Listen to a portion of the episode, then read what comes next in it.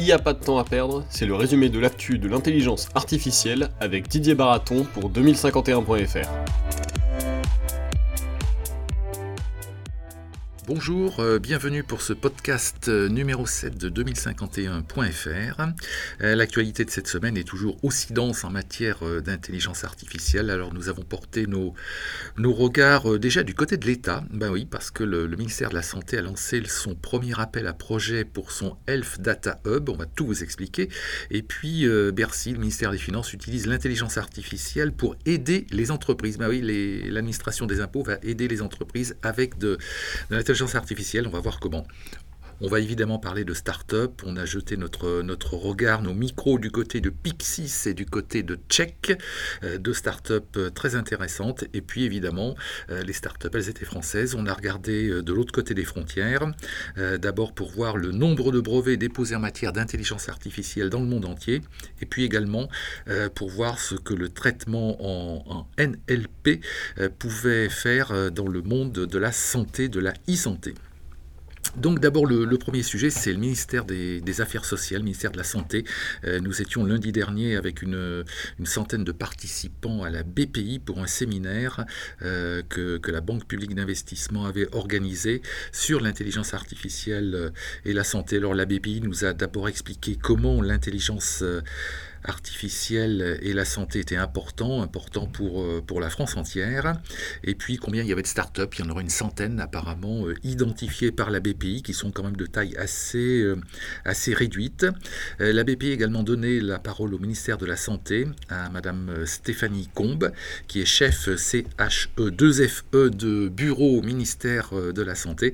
Elle a précisé les choses concernant le Health Data Hub. On vous en a déjà parlé, c'est une structure qui vise à ouvrir euh, les données dans tous les hôpitaux français. Ben, les données des hôpitaux, c'est nos, cartes de sécurité sociale, c'est tous les examens qu'on a pu passer. Euh, si tout ça était dans une base de données euh, ouverte et disponible pour tout le monde, ça permettrait d'avancer l'intelligence artificielle et la santé. Ça permettrait de, compiler ces données, de les analyser, d'en tirer quelque chose, ne serait-ce que des diagnostics un petit peu plus précis, puis aussi de, réduire les, dépenses de santé. C'est ce qu'espère le ministère. Donc le ministère a lancé son appel à projet.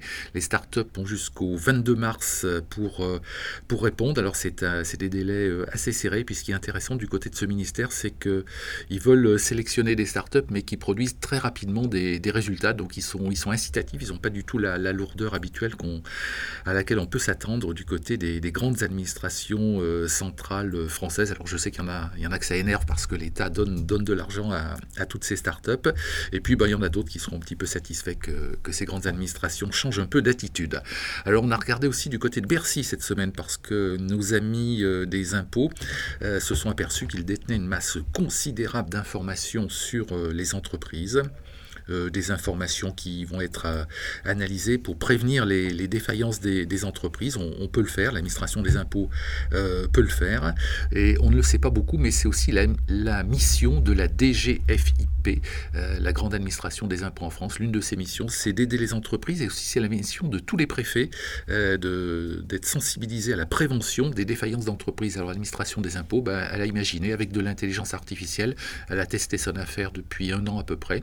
Elle toutes les données dont elle dispose, euh, donc sur les bilans des entreprises, et elle va euh, établir des diagnostics préventifs, dire aux entreprises, euh, là faites attention, vous êtes au, bord du gouffre, et ensuite c'est un système qui va être très décentralisé, et chaque préfet va avoir ses données sur son bureau et pourra aller voir les entreprises de son secteur et leur dire voilà ce que l'État peut faire pour vous pour éviter une défaillance d'entreprise. On n'a euh, évidemment pas seulement euh, regardé du côté de l'État cette semaine, euh, même s'il y avait beaucoup d'actualités, on a regardé du côté des startups et elles sont, elles sont deux ces startups. Alors la première c'est Pixis qui est logé à, Station F. Pixis elle veut révolutionner l'orientation des jeunes qui sont un petit peu perdus, qui passent beaucoup de temps en première année d'université puis qui après ils abandonnent parce qu'ils ont été mal orientés. Alors Pixis a mis au point un moteur de recherche pour s'orienter, pour trouver toutes les formations en rapport avec les métiers qui peuvent être intéressants, et puis un assistant vocal pour que euh, qu'on puisse euh, solliciter euh, l'orientation d'une façon un petit peu plus agréable, un peu plus rapide à toute heure du jour et de la nuit. La deuxième start-up qu'on a regardée, c'est Check. T-C-H-E-K. Elle est, elle est née près de Marseille, cette, cette start-up, il y, a, seulement trois ans. Alors, si vous avez un problème de carrosserie, ben, Check peut faire quelque chose pour vous. vous. Votre voiture, vous la menez entre, en gros entre deux portails. ces portails sont munis de, systèmes qui vont photographier votre carrosserie sous tous les angles. Ils vont envoyer ces photos euh, par, le, le CLAD dans un centre de diagnostic avec des ingénieurs de, euh, de check. Et puis en quelques secondes, le, passage de la voiture se fait en quelques secondes, le diagnostic se fait en quelques secondes. C'est également automatisé, qui va renvoyer aux experts le, centre de check, qui va renvoyer aux experts le diagnostic, les photos horodatées euh, donc qui vont servir de preuve, et puis la facture. Ils vont dire bah voilà, il y a tant de dégâts sur, de carrosserie sur votre véhicule, ça va coûter, ça va coûter telle somme. C'est c'est hyper rapide, c'est la promesse de Check en tout cas. Et puis il y a des preuves, qui intéressent toute, euh, la profession automobile et puis tous les assureurs qui sont, euh, qui sont derrière. Alors petite parenthèse, Check cherche des partenaires en gros en franchise qui pourraient euh, les, développer, assurer leur développement, participer à leur développement un peu sur, sur toute la France.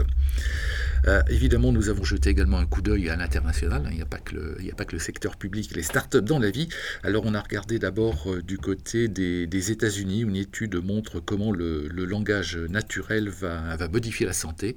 Euh, c'est du costaud.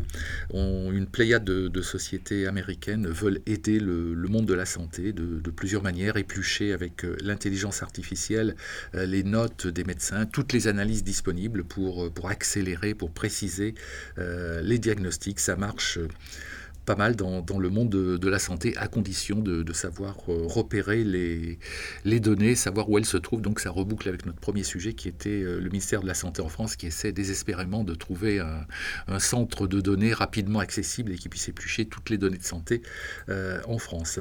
Et puis on a jeté notre, notre dévolu également du côté de Genève avec une administration, un organisme dont on n'avait pas beaucoup entendu parler, qui s'appelle l'OMPI, ça dépend de l'ONU, et c'est un truc qui essaie de, de recenser tous les brevets, euh, toutes les demandes de brevets euh, déposées chaque année, eh bien l'OMPI a constaté que l'intelligence artificielle euh, était, un secteur dominant dans les demandes de brevets. Et il y avait d'un côté des acteurs du privé qui déposaient beaucoup, alors c'est tout simplement IBM, Microsoft, Toshiba, NEC, Samsung, euh, les, cinq premiers côté privé et côté universitaire, bah, ce sont essentiellement à 90% des universités chinoises. Et l'Europe, euh, me direz-vous, ben, il n'y a pas, d'Europe. Euh, la réponse est, toute simple. C'est comme souvent la, la, conclusion de la semaine, il n'y avait pas d'Europe sur les dépôts de brevets dans l'intelligence artificielle. Bonne écoute, bonne semaine et à jeudi prochain.